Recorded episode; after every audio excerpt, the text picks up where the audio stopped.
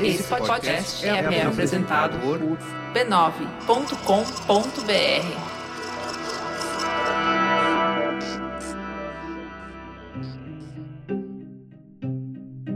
Poucas pessoas sintetizaram tão bem o samba como o Nelson Sargento na música Agoniza, mas não morre. Numa mistura de profecia e constatação, ele escreve o seguinte: Samba agoniza, mas não morre, alguém sempre te socorre, antes do suspiro derradeiro. Esses versos servem para quase todos os momentos de virada na história social do samba. Teve perseguição, negociação, assimilação, um pouco de tudo nesse processo que manteve o samba agonizando, porém vivo. Essa capacidade de adaptação fez do samba carioca o gênero mais perene da música popular. Inclusive, é importante ressaltar que existiram muitos tipos de samba nas mais diversas partes do país. Mas o samba feito no Rio, por ser natural da antiga capital do país e estar no centro de uma indústria cultural em ascensão, foi capaz de ser assimilado, modificado e adaptado.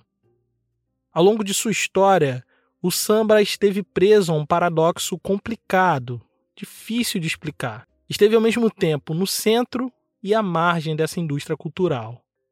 O samba teve presente na bossa nova e na chamada MPB, mas os sambistas do morro e dos subúrbios nunca tiveram os mesmos números nem o mesmo prestígio dessa galera.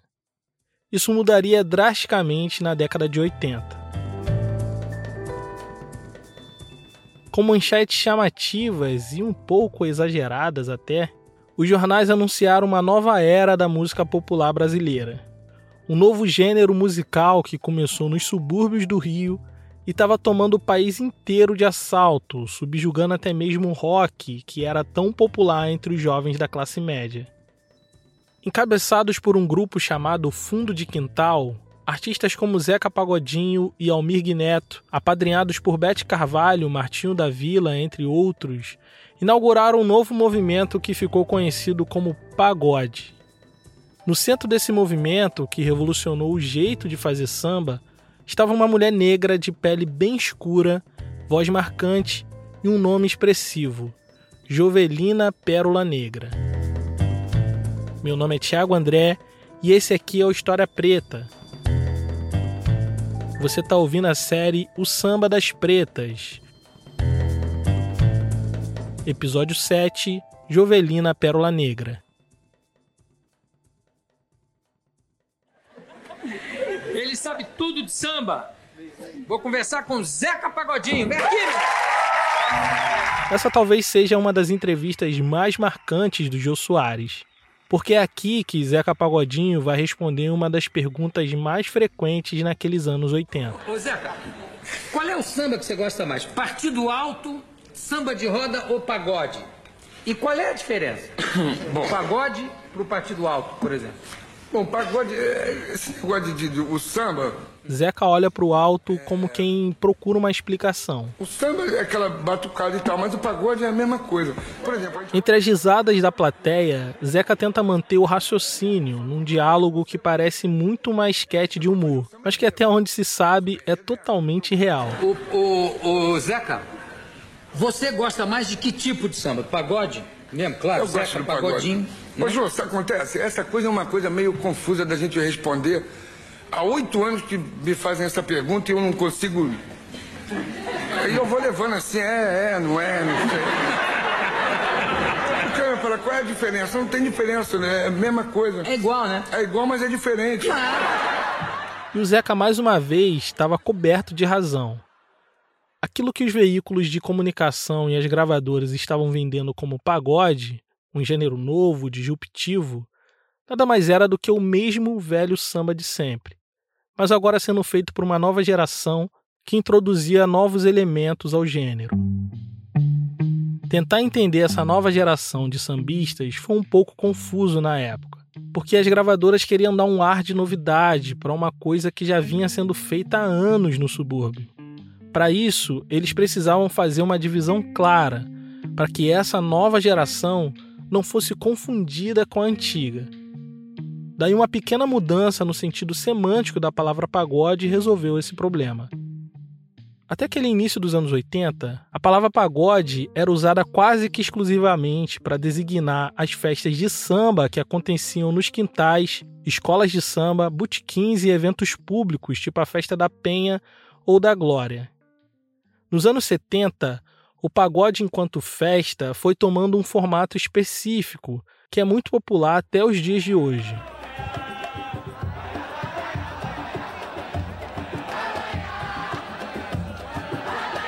Se trata de uma mesa no centro, rodeada por sambistas, portando instrumentos de percussão e cordas, geralmente sem amplificação elétrica, ou seja, tudo no gogó. Em volta dessa mesa fica uma multidão de pessoas que canta, dança e tudo isso em volta dessa galera que está no centro da mesa. Na virada dos anos 70, esse tipo de festa se tornou popular no subúrbio, sobretudo na Zona Norte, em bairros como Madureira, Vila Isabel, Piedade, Cascadura e Oswaldo Cruz, onde ficava um dos pagodes mais populares da cidade, o Pagode da Tia Doca. É nesse pagode que uma mulher de pele escura e voz marcante viria sua sorte mudar drasticamente. Seu nome era Jovelina, mas entraria para a história como Jovelina Pérola Negra. Ela nasceu Jovelina Farias Delfort, em Botafogo, na Zona Sul, mas sua infância ainda é um mistério para mim e para muitos pesquisadores da história social do samba. O que sabemos é que quando ela tinha por volta de 5 anos, sua família se mudou para Belfor Roxo, na Baixada Fluminense, fora da cidade do Rio de Janeiro. Das trajetórias de vida que abordei aqui nessa temporada, a de Jovelina é a que menos encontrei detalhes.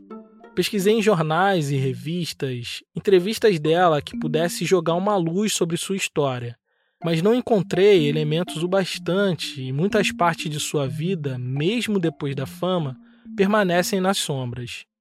O que sei é que sua vida não era diferente da maioria das mulheres iguais a ela.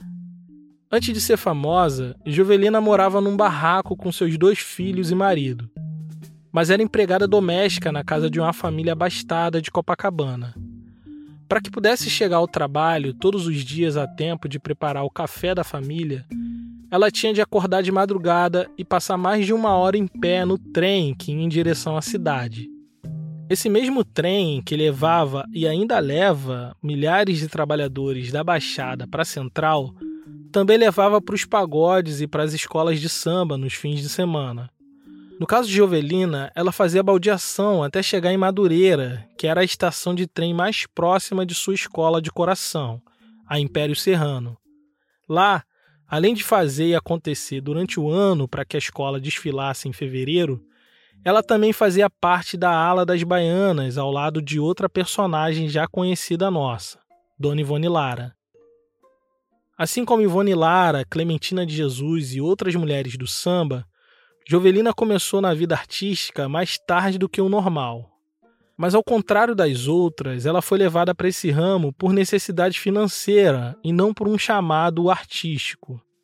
Seu marido morreu muito cedo, com dois filhos para criar, ela passou a cantar na noite a fim de complementar a renda familiar.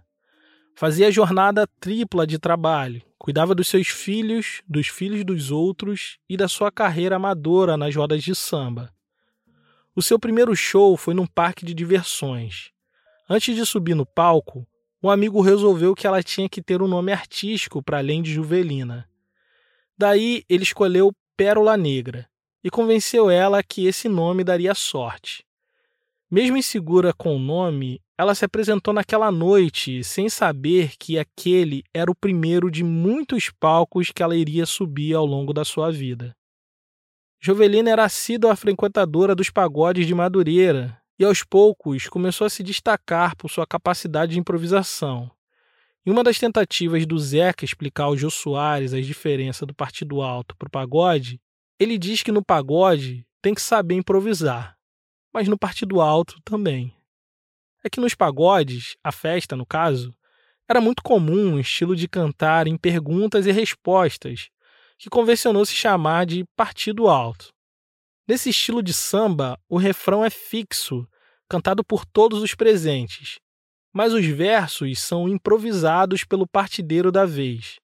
Assim, numa espécie de disputa bem-humorada, os partideiros vão jogando seus versos improvisados um a um, separados pelo refrão. Eu sei, se você não está familiarizado com samba, talvez minha explicação não tenha feito nenhum sentido.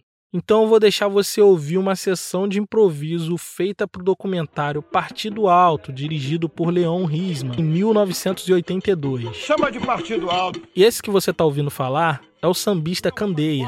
Existe uma grande semelhança com, partido, com, com a música nordestina, com repentistas nordestinos. Porque o samba de partido também tem aquela forma da improvisação a improvisação que vai nascendo, não só sobre o tema, refrão, mas também sobre o ambiente, sobre um clima que vai se criando aos poucos. E da Mangueira tem um partido que diz assim: Quem mandou duvidar, quem mandou, quem mandou duvidar, quem mandou duvidar, diz. Quem mandou duvidar, quem mandou duvidar outra vez? Quem mandou duvidar. Meu camarada, o Tantinha vai falar. Quem mandou duvidar?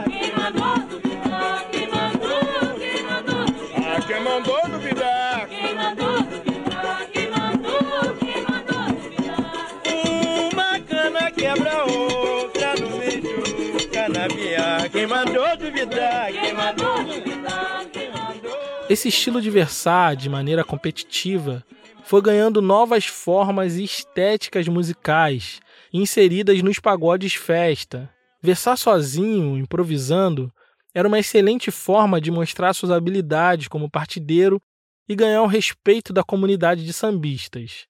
Nesse contexto, Jovelina se destacava de duas formas. A primeira delas por ser excepcional na arte do improviso e a segunda por ser uma das poucas mulheres no ambiente extremamente masculinizado. Esses dois fatores, aliados à sua voz inconfundível, fez dela, como sugere o nome, uma joia rara prestes a ser encontrada. E esse encontro aconteceu no famosíssimo pagode na casa da tia Doca, em Oswaldo Cruz, quando Juvelina foi notada por ninguém menos do que Paulinho da Viola. E não é exagero dizer que esse encontro mudaria sua vida para sempre.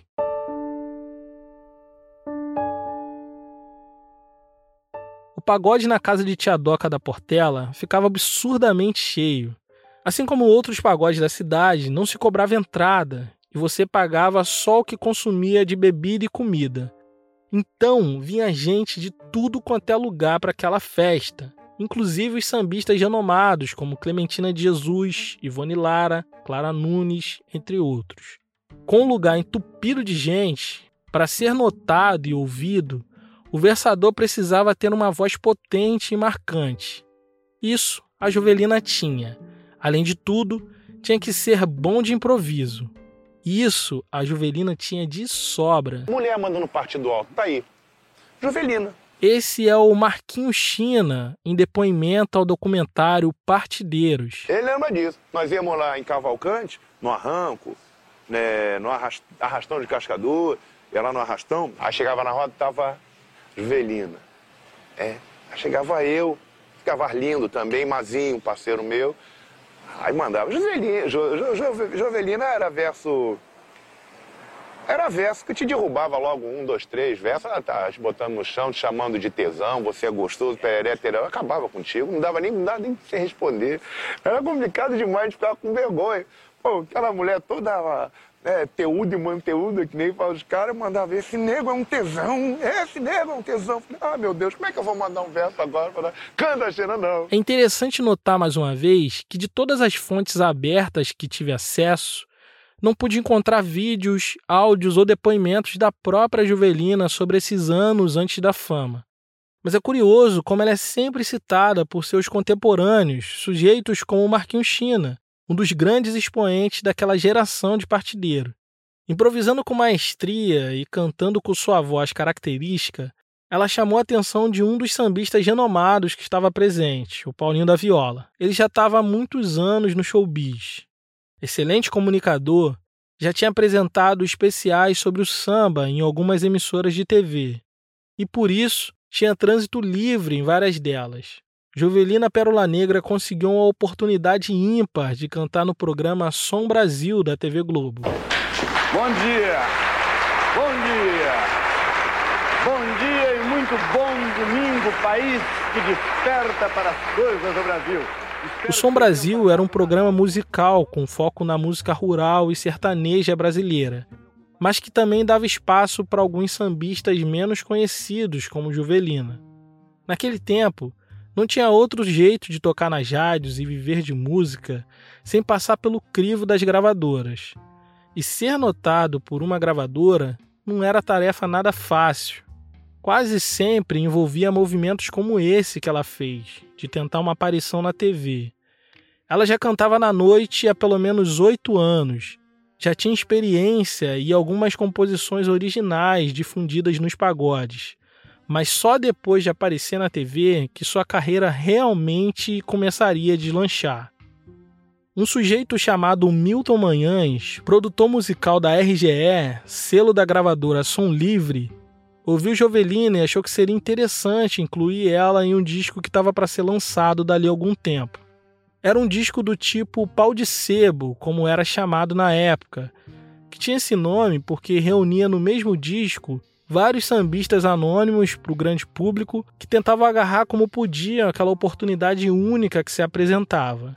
Dona Ivone Lara, por exemplo, é fruto de um desses discos. A RGE estava fazendo uma espécie de balão de ensaio para ver se esse tal de pagode seria bem recebido para além do subúrbio carioca. E para isso, eles chamaram uma galera que já era famosa nos pagodes, mas estreante na indústria musical. Eles não sabiam ainda, mas estavam prestes a fazer história.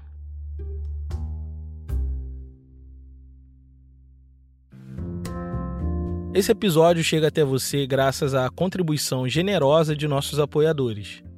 Se você gosta do que fazemos aqui e acha esse conteúdo importante, considere nos apoiar em apoia.se. A partir de 10 reais, você me paga um cafezinho e em troca você recebe a cada novo episódio uma newsletter com tudo que li, vi e ouvi para construir esse episódio. Além disso, você ganha acesso ao nosso grupo secreto e concorre a livros de tempo em tempo, e também ganha 10% de desconto em todos os produtos de nossa loja. O História Preta é e sempre será um conteúdo gratuito, viabilizado também por nossa comunidade de ouvintes. Então, se você deseja que esse conteúdo alcance cada vez mais pessoas, considere nos apoiar e faça parte dessa história.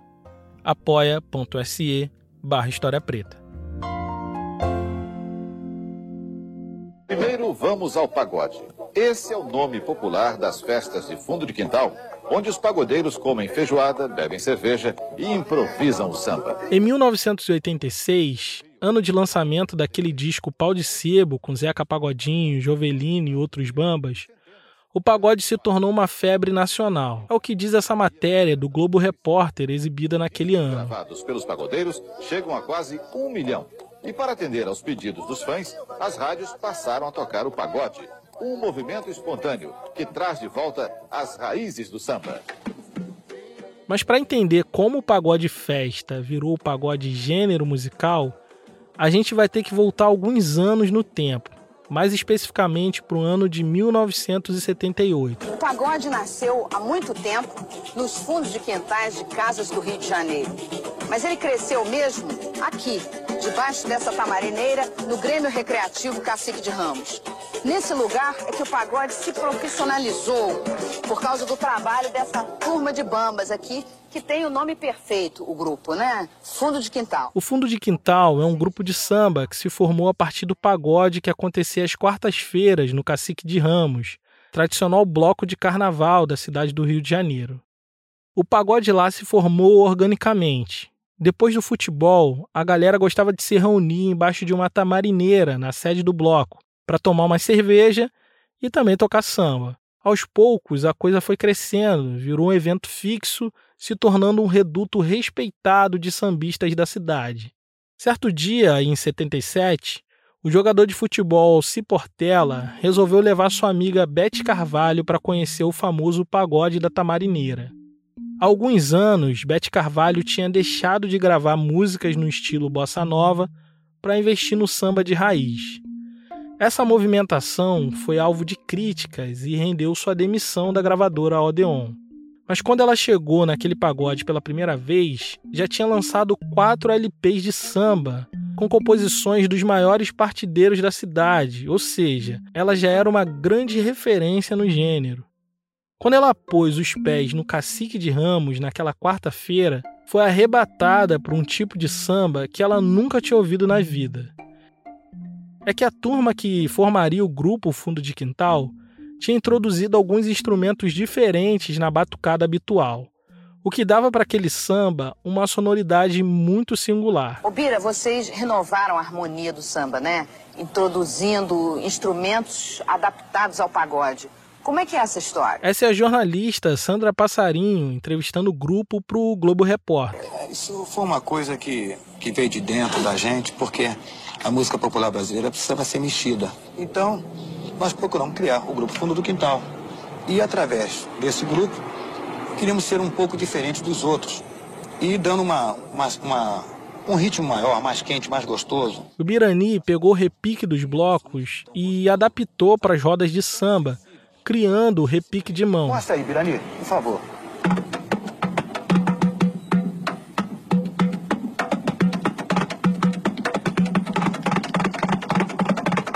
Outro exemplo que eu queria lhe dar, tá ali ó, o, o Sereno. O Sereno é um dos fundadores também do Fundo do Quintal e ele introduziu o tantão. Só que isso aqui não é eu não posso fazer que nem o Birani faz. Isso aqui é mais uma marcação. Isso, isso aqui fica no lugar do surdo, entendeu? Sei. Onde eu seguro o ritmo. Sei.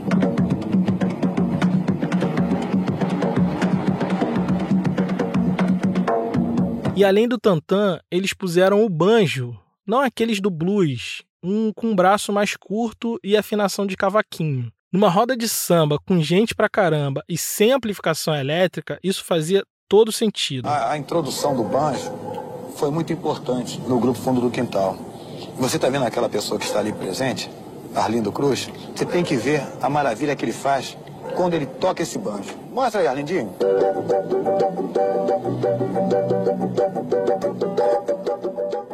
Quando Beth Carvalho ouviu isso tudo junto, ficou absolutamente encantada e resolveu levar todos eles para o estúdio junto com ela. E o resultado foi o lançamento do LP chamado De Pé no Chão, que contém o seu maior sucesso de todos os tempos. Chora,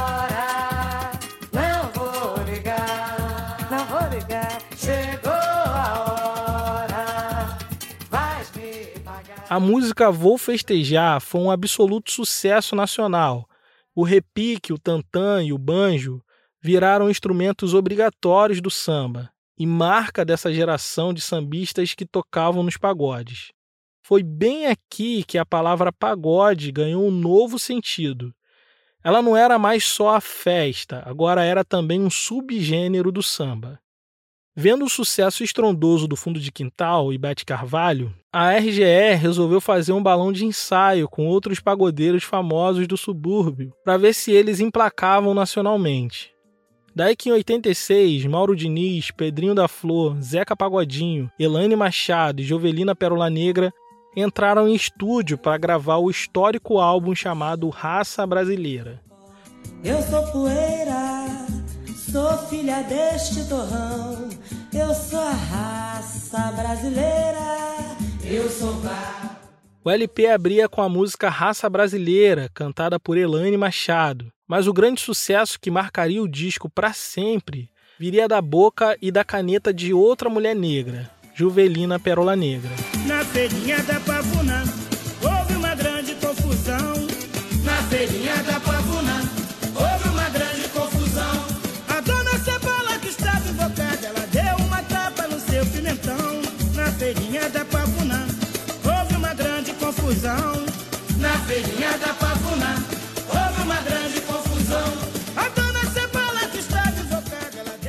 Feirinha da Pavuna foi pro topo das paradas daquele ano, se tornando uma das músicas mais pedidas nas rádios e ajudando a galvanizar na mente, principalmente do carioca, esse novo jeito de fazer samba, que logo logo viraria um novo gênero musical.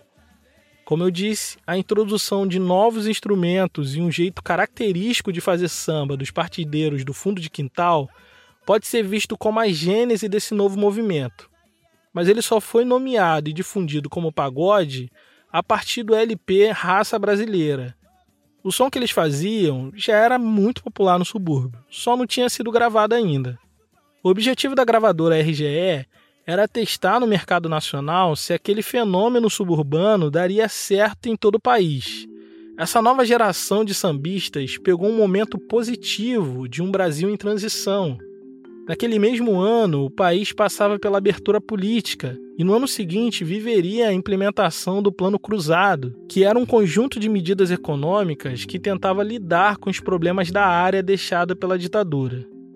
Foi um período de esperança que inspirava rupturas, inclusive na indústria cultural. Com uma comunicação pesada nas rádios, TVs e jornais, nasceu um novo fenômeno musical, o pagode. Qual é o pagodeiro da tua preferência? Neto e. Neca Pagodinho também é muito bom. Tem um, mas eu gosto muito de Almir Neto. O pagode é época, né? Isso aí é, deve ser. Que isso? É, como é que se diz? É uma nuvem passageira, né? Isso aí tá, tá na época do pagode, né? Acho não, não é nova, já sempre foi. É, era pouco explorado na época, entendeu? Agora que abriram as gravadoras, produtores, abriram mais o olho e viu os valores que tem. Essa matéria do programa Eu Sou o Show da TVE dá um pequeno panorama do que estava sendo aquele fenômeno musical. Mesmo não tendo ainda um disco solo, os pagodeiros já faziam um sucesso individual. Vislumbrando uma oportunidade única de negócios, a RGE resolveu lançar um LP para cada participante do disco Raça Brasileira, além de investir em outros artistas do gênero.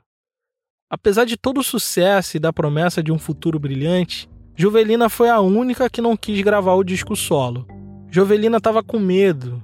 Ela tinha suas razões para isso.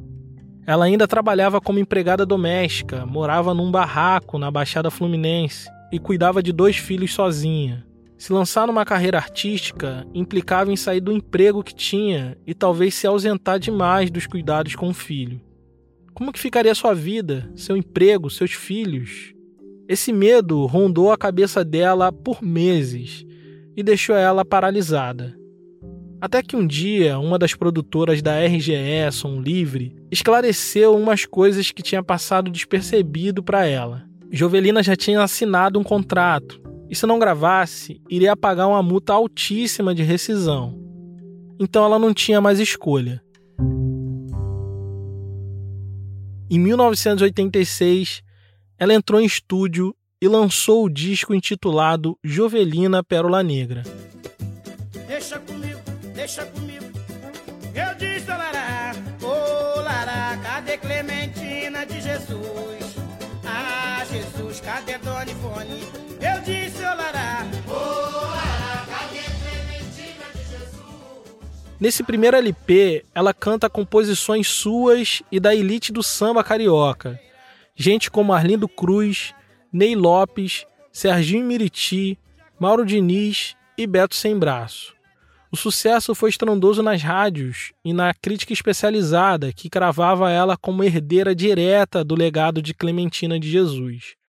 As críticas que pretendiam elogiar o seu trabalho acabavam reforçando estereótipos de mulheres negras como era a Jovelina.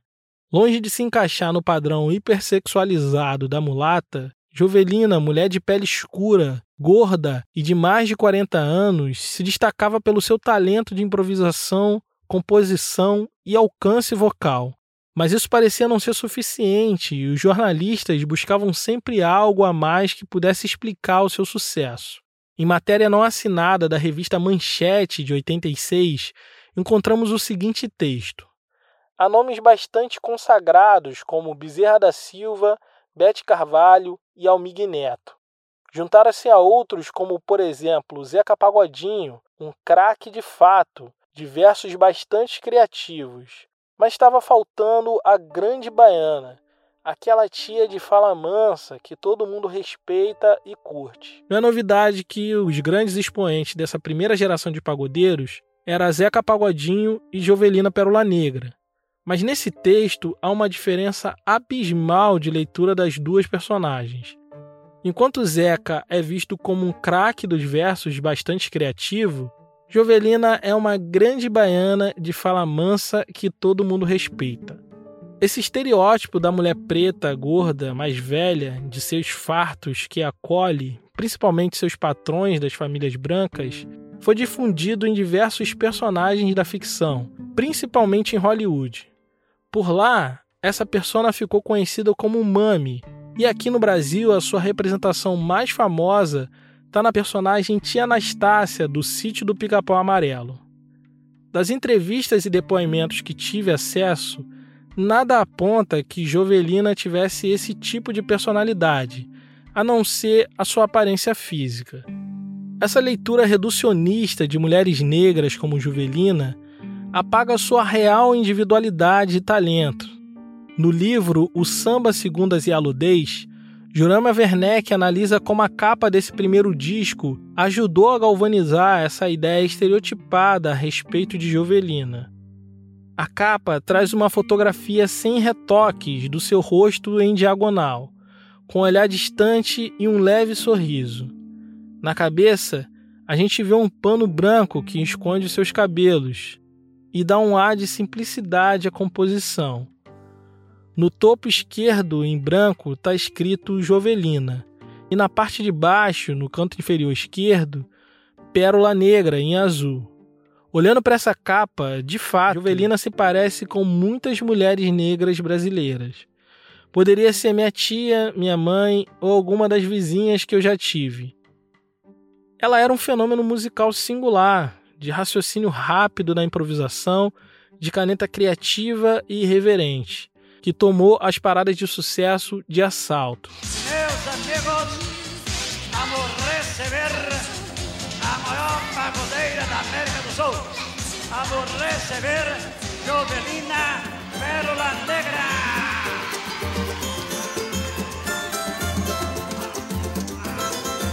Deixa comigo, deixa comigo, eu seguro pagode, não deixa. É, sem vacilar. Em 87, ano em que o pagode já era um fenômeno consolidado, ela lançou seu segundo disco da carreira, Luz do Repente.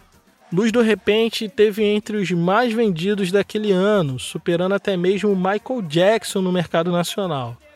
Só para se ter ideia, enquanto anos antes Dona Ivone Lara e companhia lutava para conseguir 30 mil cópias suadas, Juvelina conseguiu 200 mil cópias no seu primeiro disco, levando para casa o seu primeiro disco de ouro. Com LP Luz do Repente não seria diferente. Em pouquíssimas semanas, ela superou a marca do disco anterior. Esse sucesso espetacular levou ela para o topo das paradas, ficando atrás apenas do seu companheiro Zeca Pagodinho, outro fenômeno da geração. Com venda de discos em alta, músicas no topo das paradas e protagonizando os maiores espetáculos nas melhores casas de show do país, Jovelina viu sua vida simples dar um salto de qualidade extraordinário. Com dinheiro dos shows e vendas de disco, ela saiu do barraco em Belfor Roxo e comprou um apartamento na Penha, subúrbio do Rio, adquiriu um Monza, que era um carro bom para a época, e acolheu mais duas sobrinhas no seu novo lar. Em entrevista no jornal o Globo, em janeiro de 1987, ela fala um pouco sobre essa nova fase da vida. Agora eu tenho que cuidar de mim e dos meus filhos. Como sempre fui sozinha, passei muita dificuldade. Mas como diz Almig Neto, se é fini de miserê. Agora é hora de comer bem. E ela continuou comendo muito bem, se mantendo nas paradas de sucesso ainda por muitos e muitos anos. Gravou em 88 o icônico álbum Sorriso Aberto.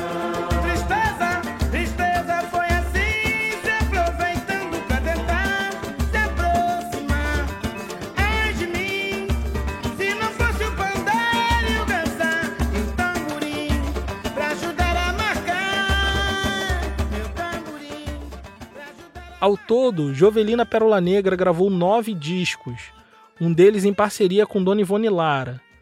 Deu ao samba clássicos atemporais como Feirinha da Pavuna, Bagaço da Laranja, Menina Você Bebeu, entre muitos outros. Se manteve relevante na música popular até o último dia de sua vida, que, para nossa infelicidade, aconteceu de forma prematura em 1998.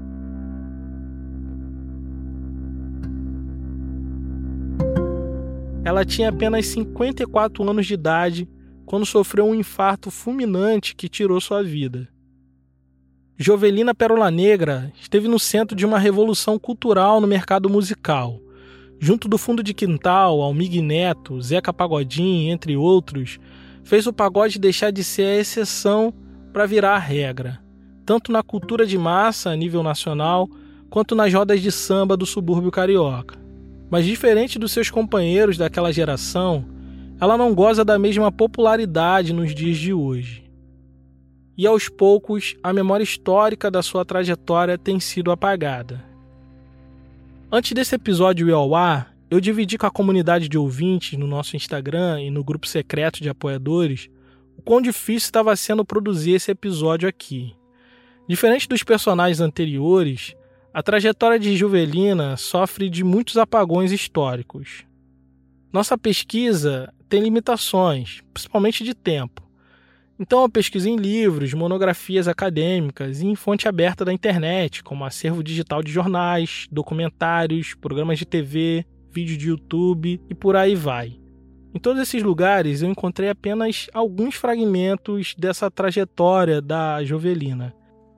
Se esse episódio fosse sobre o fundo de quintal, sobre o Zeca Pagodinho, o Miguel Neto, eu teria em mãos uma quantidade colossal de áudios, vídeos e fotografias. E ainda bem.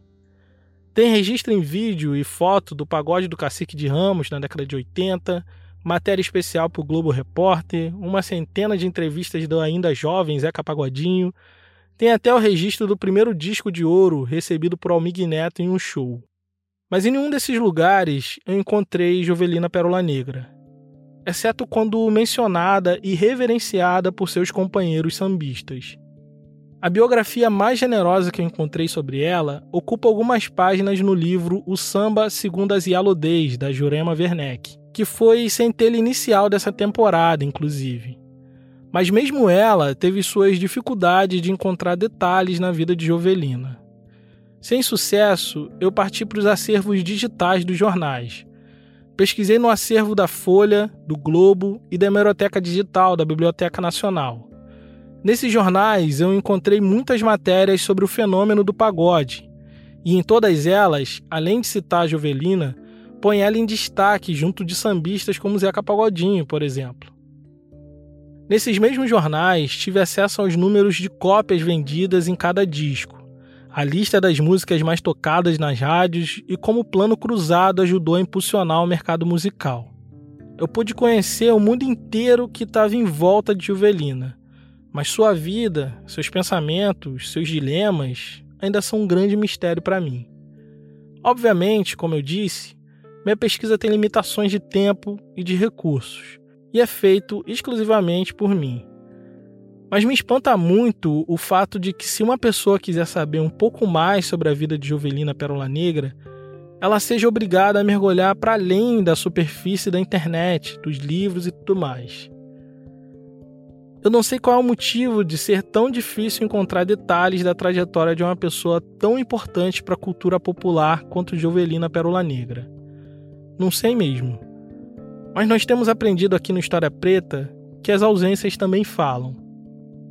Essa pobreza de registros em áudio, vídeo e fotos de uma mulher que foi estrela nacional, com mais de dois discos de ouro debaixo do braço, referência para os sambistas antigos e mais novos, diz muito sobre como lidamos com a memória histórica de mulheres negras. Jovelina, tão rara quanto uma pérola negra, não pôde passar pela história sem ser percebida. E eu espero que num futuro breve a gente possa honrar sua memória com a grandeza que ela merece. Esse foi o último episódio da temporada. Agora a gente entra num pequeno hiato de pré-produção para a próxima temporada e voltamos em breve. Esse podcast é uma produção História Preta com distribuição da rede B9 de podcast. Esse episódio só foi possível graças à contribuição generosa de nossos apoiadores. Se você gosta do nosso trabalho, considere nos apoiar em apoia.se barra História Preta. Agora o História Preta também tem uma loja. Acesse loja.historiapreta.com.br e vista a nossa história. Nesse episódio, nós fizemos uso de áudio dos documentários Partideiros e Partido Alto, e também da TV Educativa e da TV Globo. Deixo aqui também um agradecimento especial aos ouvintes Felipe Siles e Idevan Gonçalves pela ajuda nas pesquisas. Gerência da Comunidade Carolina Ferreira. Identidade Visual Raimundo Brito e Estúdio Duna. Trilha sonora original Jonatas Cristino. E as trilhas adicionais são da Blue Dot. Eu sou Tiago André e pesquisei, roteirizei e apresentei esse episódio. Obrigado por ouvir e até a próxima.